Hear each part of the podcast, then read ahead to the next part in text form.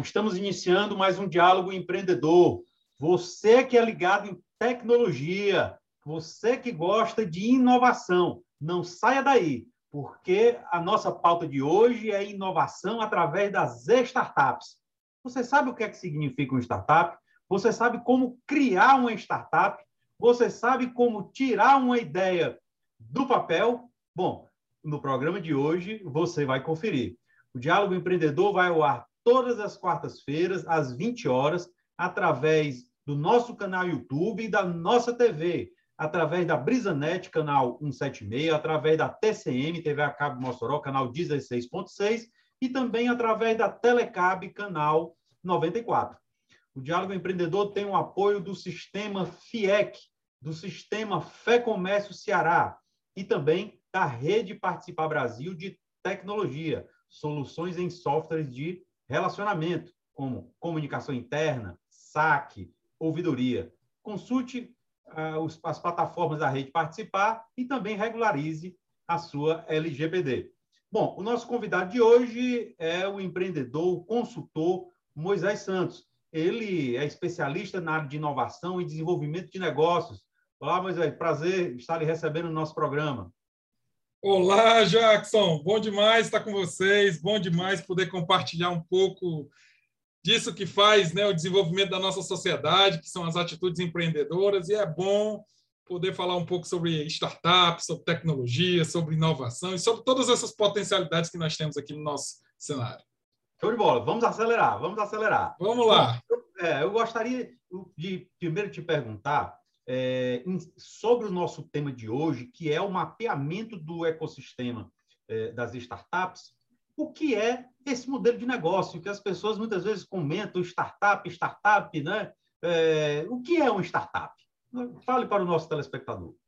Então vamos lá. É, startup é o nome que se deu às empresas nascentes na área de tecnologia. Essas empresas elas encontram um modelo de negócio baseado na escalabilidade, ou seja, elas percebem que a tecnologia, tecnologia pode desenvolver o negócio de forma um crescimento maior do que o tradicional, e elas têm a inovação como core de tudo isso. Startups são essas empresas de base tecnológica, a grande maioria das startups usam a base tecnológica para fazer com que esse produto chegue na mão dos consumidores. Há startups também na área industrial, desenvolvimento de produtos, mas a grande maioria das startups são essas que a gente interage com ela diariamente, são essas que a gente está acessando via nosso computador, são essas que nossas empresas estão utilizando para o home office.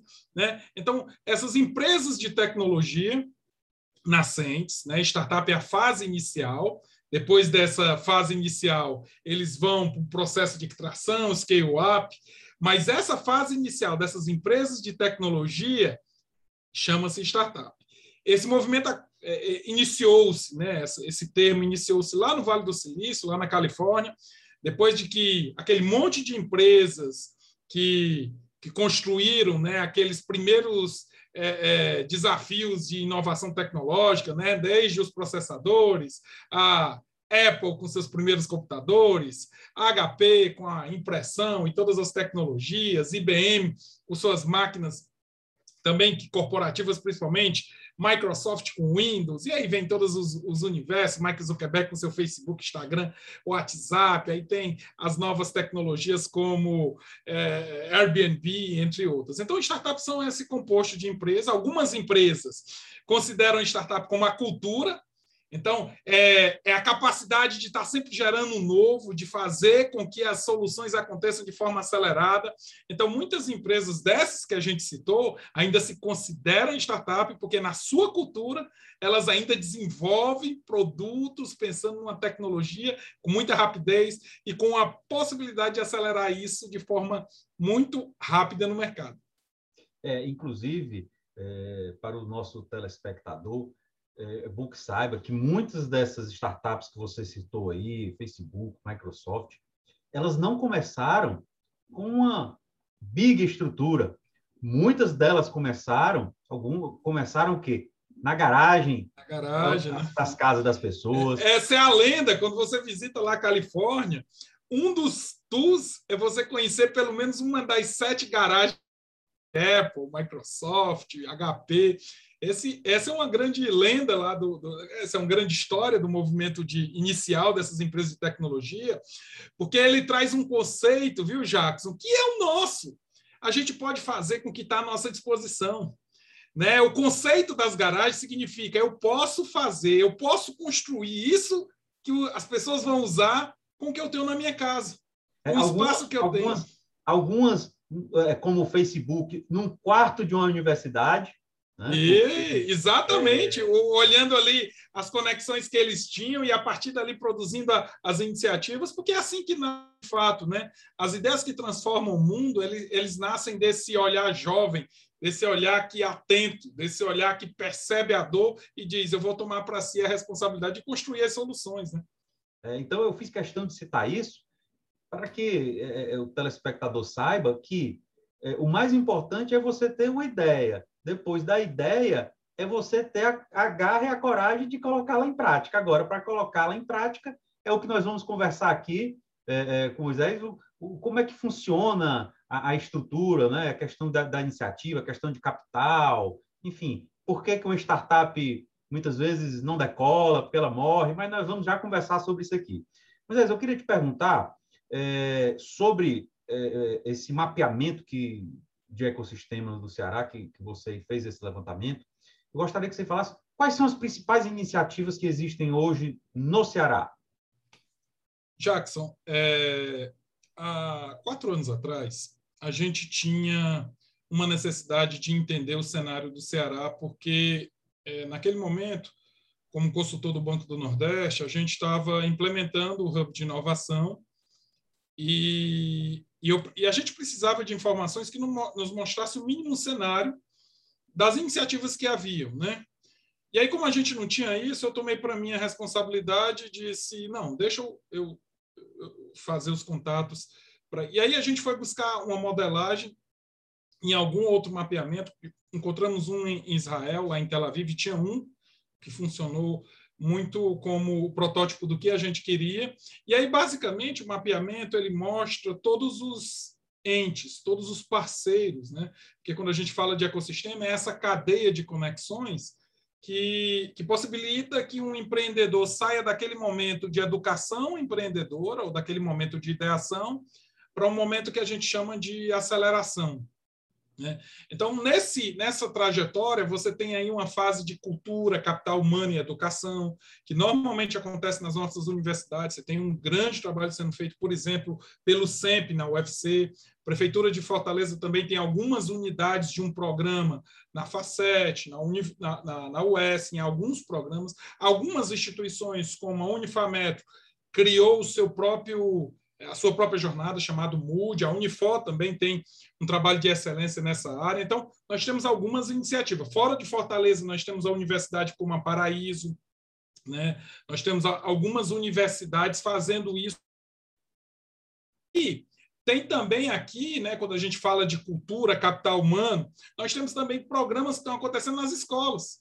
Né? Então, nós temos aqui desde a Eduque Hub, que trabalha as já... Empresas, as empresas júnior das, das, universidades da UES. Né? Empresa né? júnior ela tem uma característica de formar empreendedores, né? formar esse pensamento é, é, de, de, consultor, de, de, especialista, e também apoiam muito esse programa. Né? E aí nós temos, é, é quando a gente fala de outras áreas, nós temos as redes de conhecimento. O Ceará é considerado um dos melhores lugares para se construir uma empresa de tecnologia. Só nos últimos meses, já, a gente teve é, grandes empresas aqui sendo adquiridas por fundos ou nacionais ou internacionais, porque eram grandes empresas. Aí você tem o exemplo da Ivia, foi vendida por um grupo chinês. Nós temos o, o, o exemplo da Casa Magalhães, que foi vendido por um grupo Boticário. Green Miles, né? Interessante, Green Miles, ela é uma das empresas é, especializada em criar as melhores tecnologias para uma rota. Ela está aqui no Ceará, mas ela também está lá na, na, na, nos Estados Unidos, na Flórida. E aí essa empresa foi adquirida por outra empresa, e nós temos a Agenda Edu, que era a nossa startup, digamos assim, é, a, aquela que foi aquela que foi a nossa startup de destaque, né? E aí essa também foi adquirida por um fundo de capital nacional. Nós temos Mercadap, que também foi adquirida. Agora, recentemente, Mobius, que é uma startup de educação financeira. Então, nós temos todas essas iniciativas acontecendo nesse ambiente que a gente chama de rede de conhecimento. Então, temos também aqui um grande, é, um, um, grandes parceiros na área de mentoria.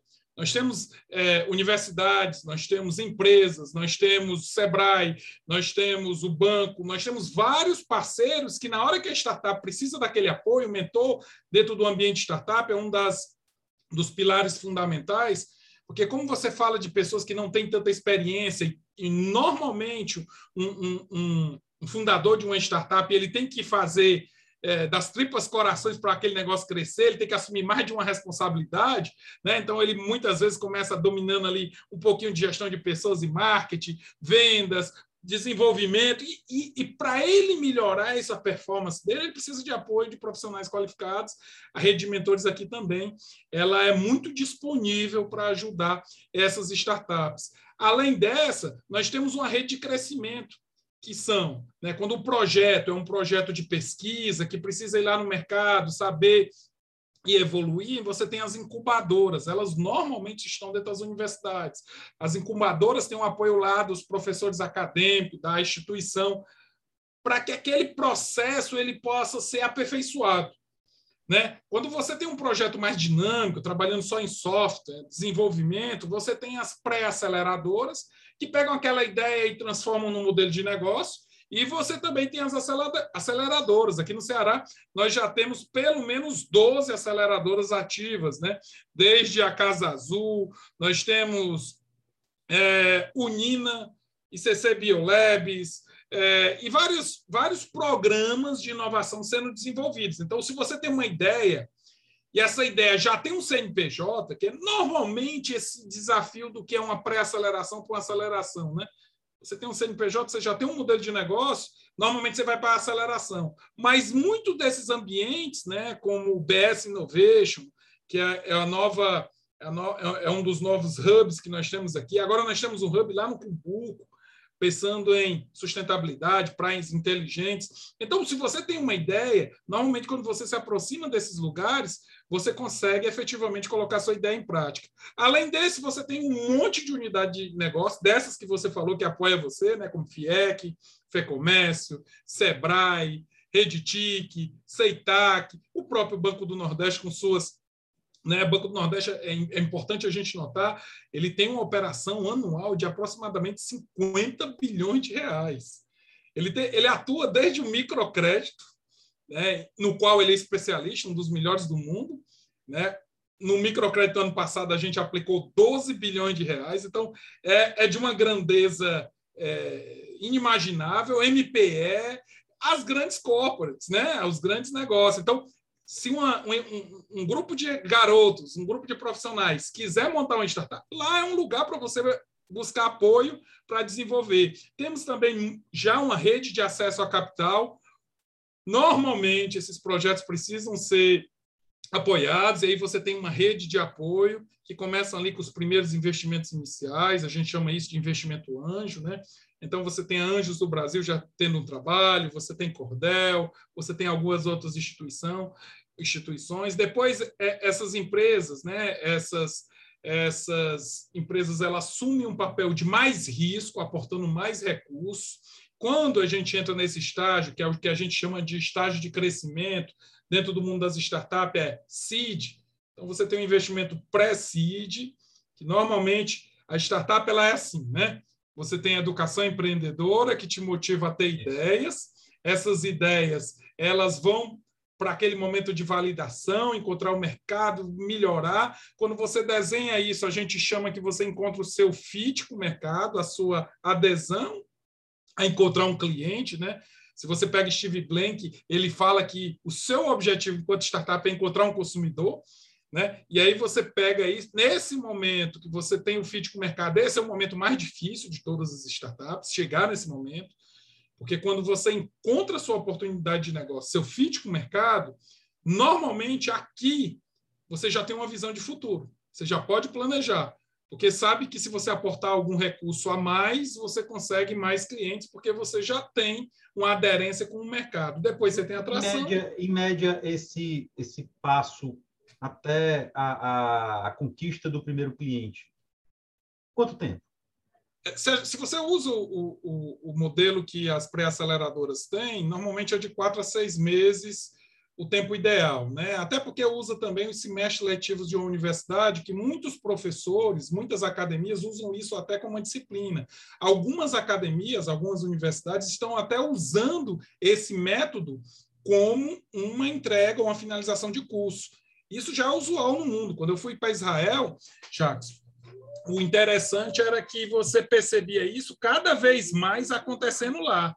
O professor ele ensinava os alunos a desenvolver um modelo de negócio. E aí, quando ele ensinava isso, os alunos eles ficavam aguçados para encontrar aquela oportunidade. Interessante que lá em Israel os professores se tornavam sócios dos alunos, uma participação bem pequena, 1%, é muito pequena, mas para mostrar que eles acreditavam tanto que estavam dentro do projeto. E aí isso dura aproximadamente seis meses. Normalmente, um, né, um grupo que se propõe a colocar um projeto desse em prática, aqui ele vai fazer o que a gente chama de pivotar. Aquele cliente que ele entendeu que tinha, aquela oportunidade do mercado, aquela situação de negócio que ele achou que poderia desenvolver, ele vai começar a definir hipóteses que serão mais claras para ele. Porque esse período a gente chama Então, por ser experimento, eu preciso sempre estar em contato com quem vai receber a solução final. Então, esse momento inicial de até seis meses, ele é para ter muita conversa com o cliente-alvo. Né? É. Agora, tem algumas realidades interessantes aqui. Por exemplo, o mercado de investimento prefere os clientes negócios, quem cria empresas para fornecer soluções para a empresa, que é o que a gente chama de B2B. Né? A maioria dos 70% dos investimentos sai para esse modelo de negócio. Só 30% para o B2C, né? que é para o consumidor final. Me diz uma, coisa, mulher. É, no, no, no, período calendário 2019-2020, é, o mercado de startups no Ceará registrou um, um crescimento de 30%. Já, já existe uma perspectiva é, de um balanço aí, de um comparativo 2020-2021? Jacques, esses 30% é interessante perceber, né? Como foi que foi esse movimento desse crescimento? É, quando a gente realizou o mapeamento em 19, que foi re realmente fazer em 20, uma das coisas que mais nos surpreendeu foi o número de grandes empresas que a começaram a perceber a inovação como uma estratégia de crescimento. Então, no Ceará, nós tínhamos oito empresas, né, M. Dias Branco, Unimed, que faziam algum tipo de iniciativa, que tinham grupos de inovação interna. Hoje, Jackson, já temos mais de 40 empresas. Né? Se você for na M. Dias Branco, J. Macedo, Enel, Smaltec, Banco do Nordeste, Apodi, Apivida, CS, há muita gente já está ou já desenvolveu ou está no seu core de estratégia desenvolver. E aí, para essas empresas desenvolver, ampliou-se muito no Ceará nos últimos dois anos, principalmente em 20, o crescimento do que a gente chama de hub de inovação, que são esses locais que conectam empresas com todo esse cenário de desenvolvimento, né? de conexão com startups, transformação de cultura organizacional baseada em inovação. Então, você já tem um hub do Banco do Nordeste, que foi um dos primeiros, né? Nós temos a Elephant, que é um dos hubs é, mais tradicionais daqui, apesar de ser um co-work, mas funciona como um hub. O, o Igor, que é o fundador da Elephant, também ajudou a fundar o Hub Cumbuco, que fica em Calcaia, na Praia do Cumbuco, para trabalhar sustentabilidade. Nós já temos o Alfilab, nós temos no Cariri, dois hubs funcionando ativos. Nós temos o Cuida Digital e nós temos também o Garage, que é da Faculdade Paraíso.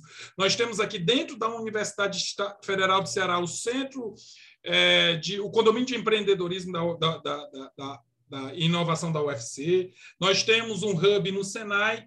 Temos o hub no IEL. Explica melhor para o nosso telespectador como funciona um hub de inovação. O hub ele tem aquele papel de gerar esse movimento da inovação, né? Então normalmente ele tem eventos, ele ao conectar, ele ele pode ser de uma empresa, de um grupo ou de várias empresas aportando apoio para quê? Para que essas empresas possam, através do hub, encontrar soluções para os seus desafios de crescimento. Vamos olhar aqui a, a, a, a nossa, o, nosso, o nosso radar de inovação do ano de 2019 2020. Como foram que as empresas, a grande maioria inovaram, se a gente pega lá a, as informações ali é, mais, mais claras do mercado.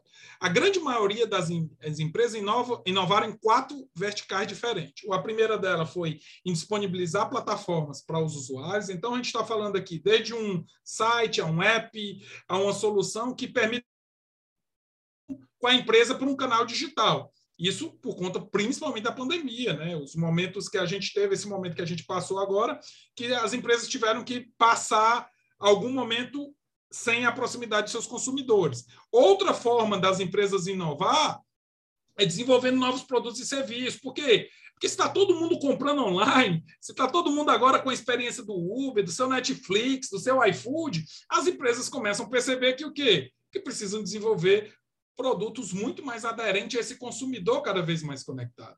É interessante, Jacques, quando a gente foi fazer lá o, o aplicativo do Crédito Amigo, que a gente começou a lidar com aqueles clientes-alvo, que era a pessoa que pede o microcrédito lá na agência, lá nos bairros ou, no, ou nas cidades do, do nosso do, do Nordeste, a gente foi perceber que essas pessoas eram muito mais conectadas do que o que a gente imaginava, tinham dispositivos muito mais conectados, operava financeiramente. Olha um dos cores de inovação que aconteceu agora em um ano só, né, que fez um ano agora o Pix. 52% dos empreendedores, e não são números pequenos, já aderiram ao Pix. Pix é talvez uma das engenharias de inovação mais assertivas que existem. Por quê? Porque ela, ela serve para o grande se você for no espetinho, a grande maioria dos espetinhos você pode pagar com Pix. Se você for numa rede, uma grande rede de supermercado, você também pode pagar com Pix. Olha como uma inovação trouxe esse. Então, as empresas inovam por aí, as, inova... as empresas também precisam inovar mudando seus processos, né? vendas, marketing, é, agora de acompanhamento de colaboradores, rotina, gestão de pessoas, né? É, muitos processos foram mudados com esse período que a gente passou de transformação e também uma das coisas mais importantes, e aqui eu venho até com uma provocação aqui, Jacques, que é muito importante. Quando foi em, em abril que a gente precisou fechar alguns restaurantes, né, por conta do momento que, que de distanciamento, olha o que aconteceu. Eu, eu, tive que conversar com um grupo deles e, eu, e eles desesperados, porque o que, que a gente vai fazer agora? Eu disse, não, está tudo resolvido. Peguem os dados dos clientes de vocês e tragam para aqui que a gente vai desenvolver as estratégias de né, desenvolver novos produtos ou novas estratégias para falar com eles. Jackson, daqueles grupos de empresários que a gente conversou, era em torno de 20 empresários, só menos de 30% tinham os dados dos seus clientes. Entendi. Então, olha que coisa crítica. Né? A, a, principal, a essência de um negócio é atender a necessidade de um cliente.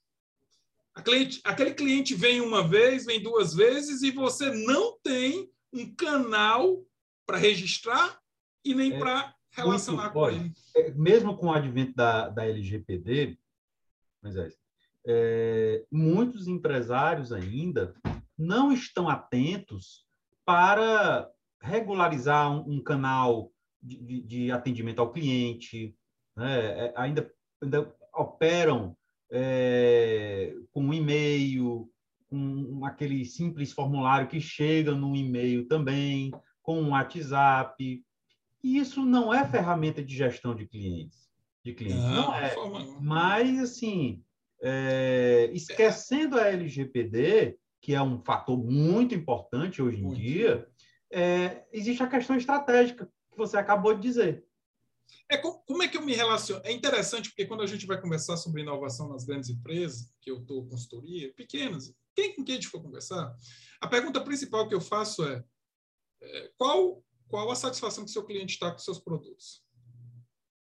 E a grande maioria não tem isso de forma analítica. Ele tem isso de forma experimental, amostragem, perceptiva. Olha, Jacques, olha que legal. Na hora que você pediu seu iFood aí, na hora que ele entrega, o que, é que ele pergunta para você assim que ele entrega? Como foi sua experiência? Né? Se você faz uma chamada num, como essa que a gente está fazendo aqui, na hora que termina, ele pergunta como foi a experiência. Na hora que eu entro no Uber, ele pergunta como foi minha experiência.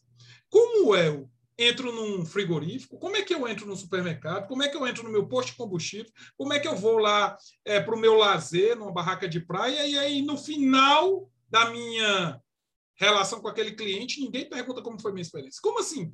Como é que eu posso desenvolver é, novas é, soluções? É, é, né? é, difícil você ter isso daí. E aí, é, Jacques, e, e é interessante que é isso que está distanciando os nossos negócios que muita gente diz, ah, vamos deixar para o ano que vem, né? Eu trabalho com planejamento estratégico, as empresas fazem, ingestam aquele planejamento em um ano e diz, não, que a gente foi inovar é no ano que vem, quando a gente for fazer o planejamento. Doutor, não dá tempo. A Amazon criou um centro de distribuição aqui. A Amazon, lá nos Estados Unidos, a política dela é ser a melhor empresa logística que existe no mercado. Lá nos Estados Unidos, se você pedir uma, uma pasta de dente, eles te entregam com menos de quatro horas de diferença. Muito provavelmente a Amazon vai fazer isso aqui com seus produtos. Então, nossos varejistas deveriam, nesse momento, ter uma reação, né? Porque se a gente não tiver uma reação, eles são bons no que eles fazem. É, é, ele não está falando de um amador que vai disputar, não, a gente está falando do melhor do mundo, que agora está aqui e vai daqui a pouco querer competir conosco, né? Aqui, está em Pernambuco, São Paulo tem várias unidades. Comprou, e ele já faz no mesmo dia. E aí, o que vai acontecer é isso. Quem tem sua Alexa, né, que tá, quem está acostumado com seus dispositivos aí da, da, da, da, da Amazon, tem um Alexa e diz, Alexa, pasta de dente aí, Alexa, é, tá faltando farinha, Alexa, tá faltando, eu queria dois quilos de carne moída. Coloca tudo isso na lista e diz, Alexa, manda deixar aí, eu quero receber isso seis horas da tarde. Daqui a pouquinho, não estou falando de um ano não, viu, Jacques? Estou falando daqui a pouquinho, essas coisas estão acontecendo aqui. É. E nossas é. empresas precisam entender a reagir, a reagir melhor a isso. Por isso que os hubs são importantes. Por isso conectar nesses hubs, porque ela acelera esse conhecimento. Porque até uma empresa decidir criar um ambiente de inovação, contratar profissionais, definir a estratégia e conectar com tudo isso que está acontecendo, a gente está falando aí de um processo que pode demorar de seis meses a um ano. Quando a empresa chega lá num hub e diz assim, olha, a gente não está inovando, mas a gente está é, querendo aprender com vocês. E coloca à disposição para aprender junto, trocar ideias. Esses hubs têm competência de mapear na empresa as oportunidades e aproximar dessas startups que fazem acelerar isso tudo. É, mas é né? às vezes a pessoa acha porque tem uma ideia, aquela ideia vale muito. É, e quando muitas vezes não é assim aquela ideia ela só vai ter realmente valor depois que ela for validada. É por aí? Exato.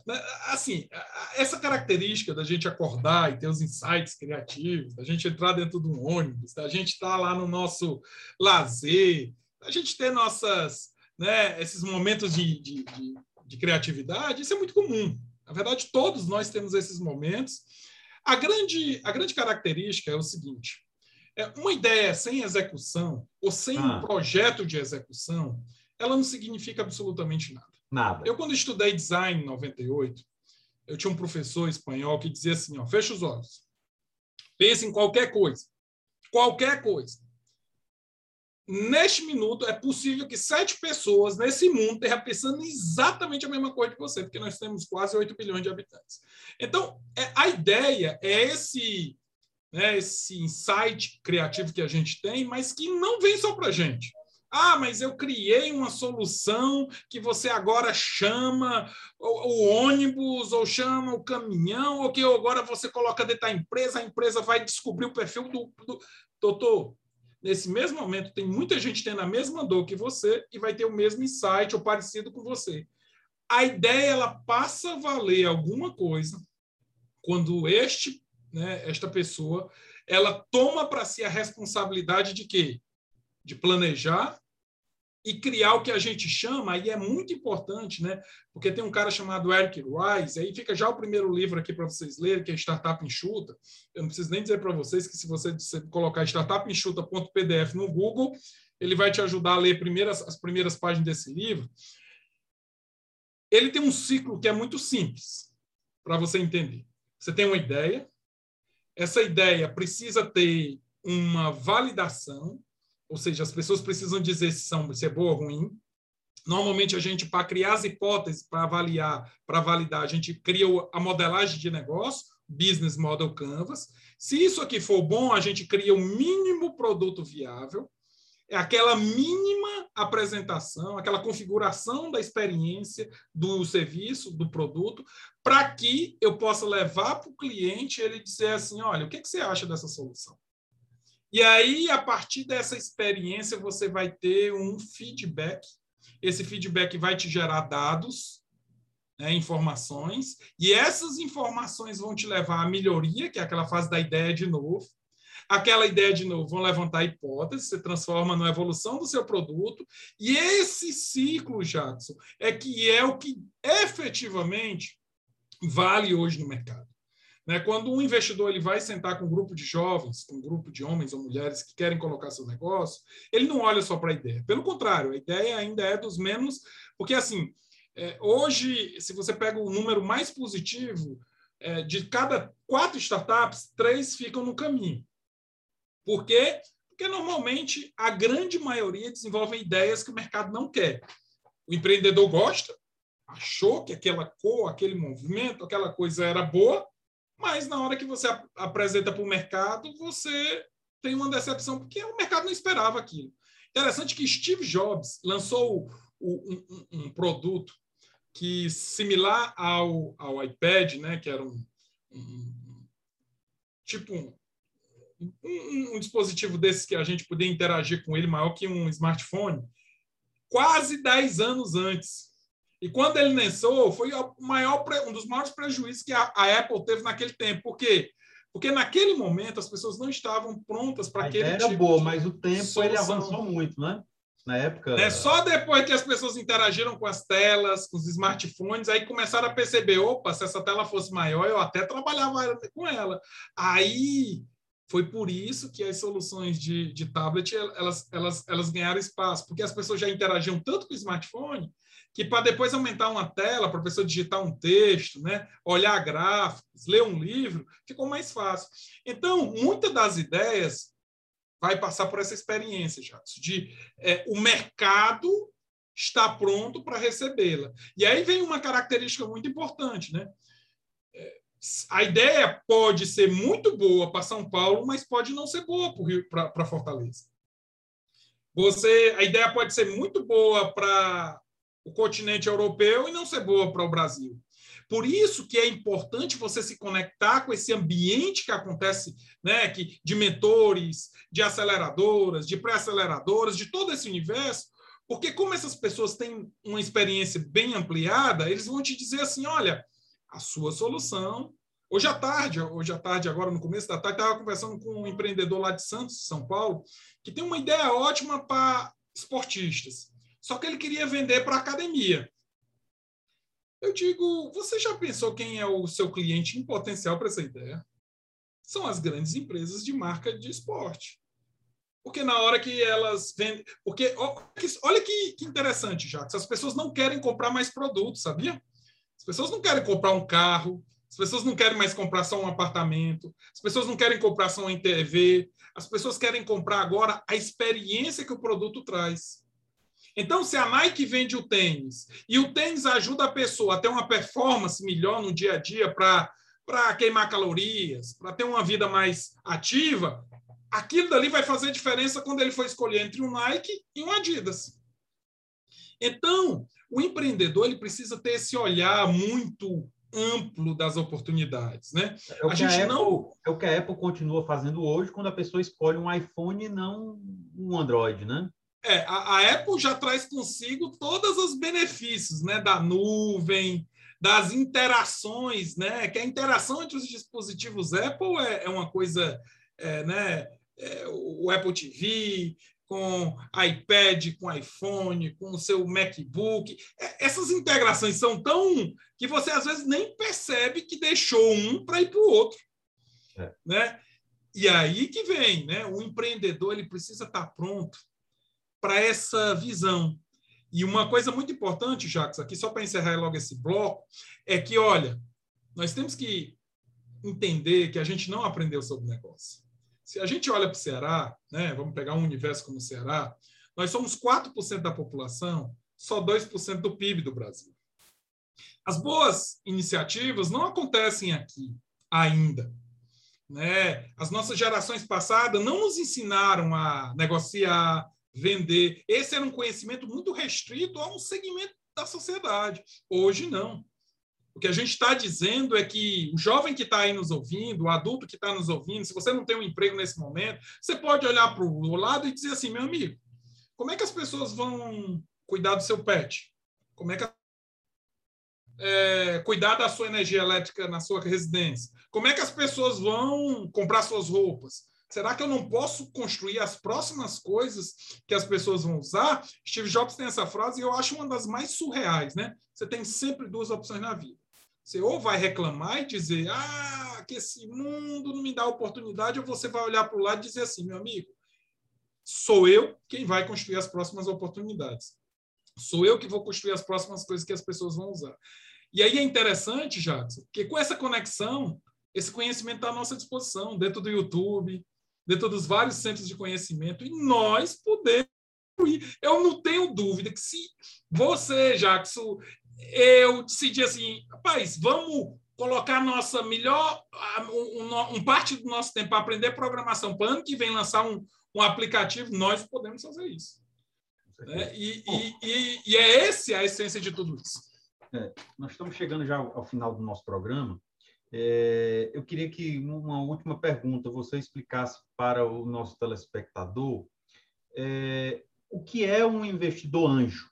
Né? Às vezes a pessoa acha o anjo do anjo é um, uma pessoa boazinha ali, né? Pelo é, nome, não né? tem, anjo, não tem. Né? É.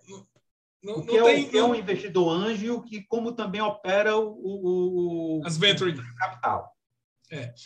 é assim, né? É, entendamos. É, uma das, é, das grandes dos grandes suportes da economia são o mercado de investimentos. Né?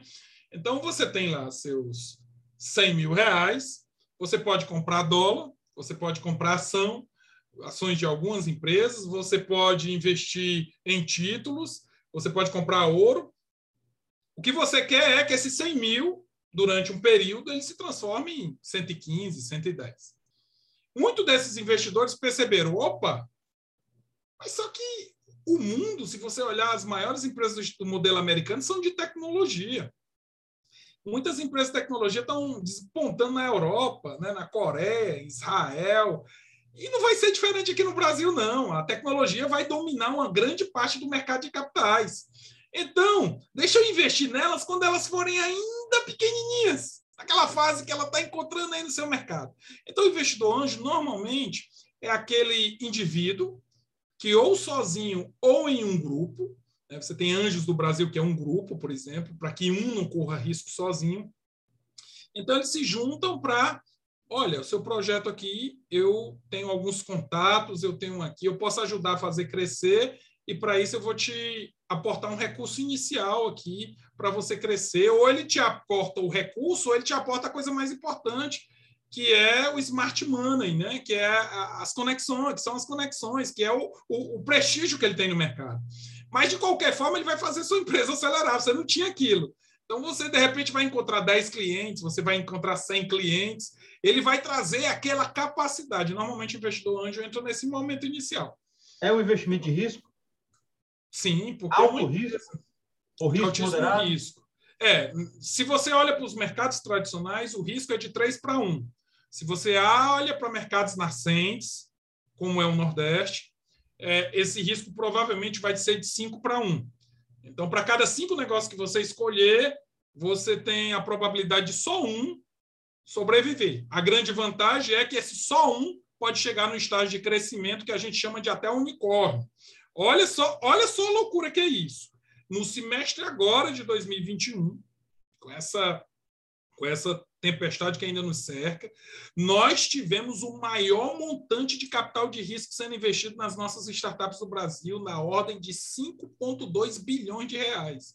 Hoje, no Brasil, nós já temos 19 empresas que valem mais de um bilhão de dólares, que é o que a gente chama de unicórnio né? empresas na área de serviço, empresa na área financeira, empresa na área de construção civil. Então, nós temos hoje já, e aí entra, né, quando essas empresas chegam para o nível de crescimento acelerado, elas precisam ainda mais grana para poder fazer com que sejam melhor que seus competidores. Aí você entra com esses capitais, as venture capitals, né, que entram com, com um valor muito maior de aporte, de 500, de milhões, para fazer aquele seu negócio decolar ainda mais rápido. Porque o, a, grande, a, grande, a grande certeza que nós temos, Jades, é que essas tecnologias elas, elas vão mudar com muita frequência. A forma como você pede seu alimento no iFood, provavelmente daqui a dois anos pode não ser a mesma. Pode ser que a Netflix crie uma experiência lá dentro, você queira interagir, sei lá, pode vir um jogo e você queira pedir seu alimento, pedir um jogo. Pode ser que a Amazon entre nesse mercado de alimentação. O carro que você pede pelo Uber 99, pode ser que não venha mais por isso. Pode ser que a prefeitura de Fortaleza crie o um próximo dispositivo que vai conectar tudo. Então, é, você precisa crescer rápido para poder ganhar uma diferença de mercado frente aos concorrentes. E aí só faz esse crescimento acelerado com capitais de risco. E aí uma coisa muito importante, falei até para esse investidor, para esse empreendedor de à tarde. Todo empreendedor ele precisa entender que ele precisa ter sócio e ele precisa ter investimento. Por quê? Por mais que você tenha milhões de dinheiro guardado, tal, mas o investimento ele mostra para você que outras pessoas acreditam no seu negócio e que vão colocar lá uma certa confiança em você. Se você não tiver isso, esse termômetro aqui, normalmente o negócio está errado. Porque as vaidades elas vão funcionar. E a sociedade, por que, é importante também? Porque ninguém consegue construir nada sozinho. Né? Você precisa ter pessoas que te ajudem com tecnologia se você é bom em negócios. Se você precisa entender mais sobre pessoas, você precisa de pessoas que entendam sobre gente e gestão. Então, esse universo de, de, das startups é um universo que todos que estão nos ouvindo aqui deveriam buscar mais, saber mais, porque aqui no Ceará nós temos mais de 300 iniciativas de apoio a esses ambientes. E é isso que a gente quer aqui deixar para todos. Essa possibilidade que você, com uma ideia, você possa fazer essa sua ideia acontecer. Zé, eu queria como um último aí é, palavra que você deixasse aqui uma dica para os, empre os empreendedores, aqueles que têm uma boa ideia. É, qual é a dica que você dá para aqueles que têm uma ideia de montar uma startup?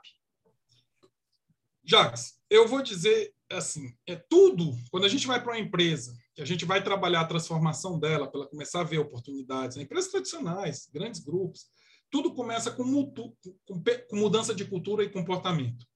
Então, eu diria que se você quer começar, antes de ter a ideia, antes de fazer tudo, lê esse livro aqui, ó, da Diane, da Diane, da, da Carol Weck, porque ela mostra como funciona a questão do mindset, né, da, da, da sua mentalidade humana. Nós temos uma mentalidade muito presa a não mudar, né?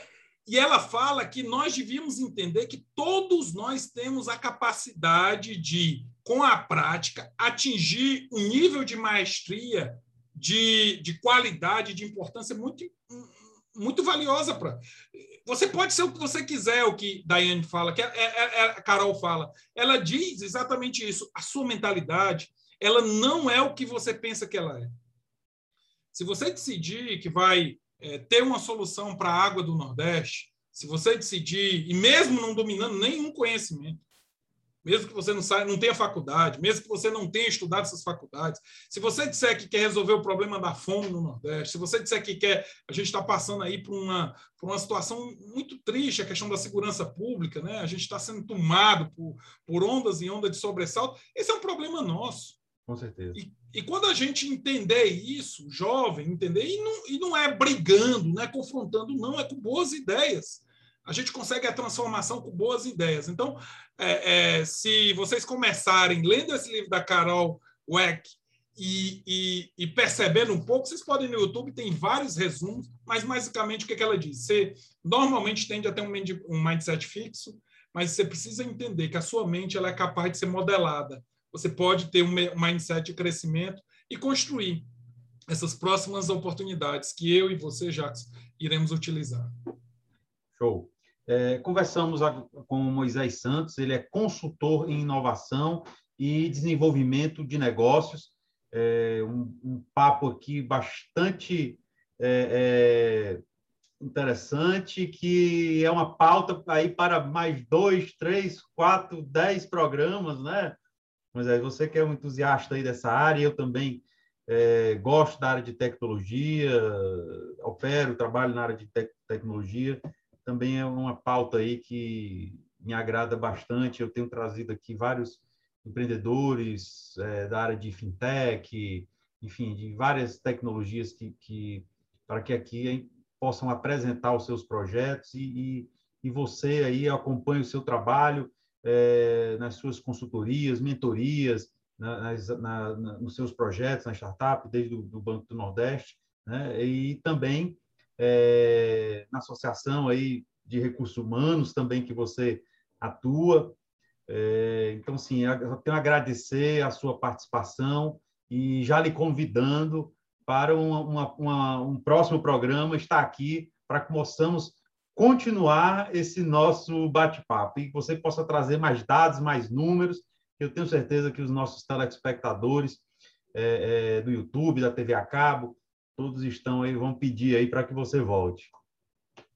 É um prazer imenso. Arroba Santos Moisés outra por lá. E ó, meu desejo é que a gente olhe ao redor e olhe para tudo isso que a gente está vivendo e diga nós podemos sim ser maiores, ser melhores, colocar o nosso nosso melhor para desenvolver novas oportunidades. O meu desejo é esse e a gente se encontra em breve em algum aeroporto, em alguma sala de estar, em algum momento dessa vida. Ou numa tela do computador, né? Ou aqui. É. Bom, o Diálogo Empreendedor também tem o apoio do CREA Ceará. É, um abraço aqui ao presidente Emanuel Mota. Um abraço e até o nosso próximo programa. Tchau.